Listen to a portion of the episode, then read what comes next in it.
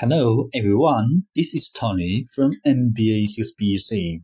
Today we are talking about Sinopec. China Petrochemical Corporation or Sinopec Group is Asia's largest oil refining and petrochemical enterprise, administered by SASAC for the State Council of People's Republic of China. Its major subsidiary China Petroleum and Chemical Corporation Limited, commonly referred to as Sinopec Limited, is listed on the Hong Kong Stock Exchange and Shanghai Stock Exchange.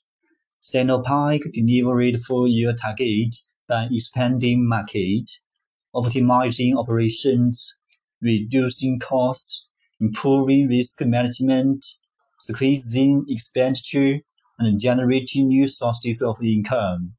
It priced ahead with structured adjustment across the whole group.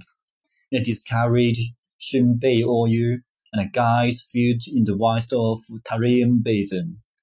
Xinjiang achieved further breakthrough in shale gas exploration in Chongqing and put into operation Fuling shale gas project the prior boosting project of Sichuan to East China Gas Pipeline and Wen 23 gas storage site. The Guangdong Zhongke integrated project in Maoming, Zhanjiang area was kicked off, marking a substantial step to build a series of new petrochemical complex bases nationwide. The fuel upgrading project targeting GPA standard was completed ahead of schedule.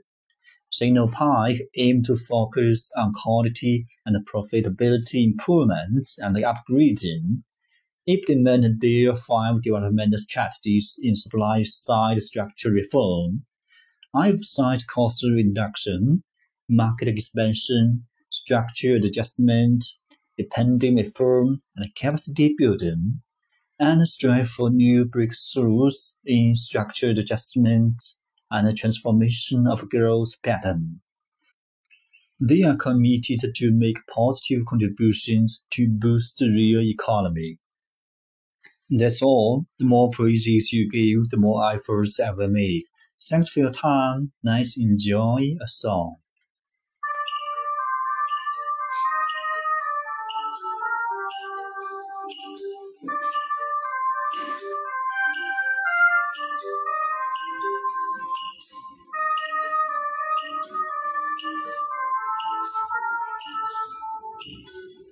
Jesus.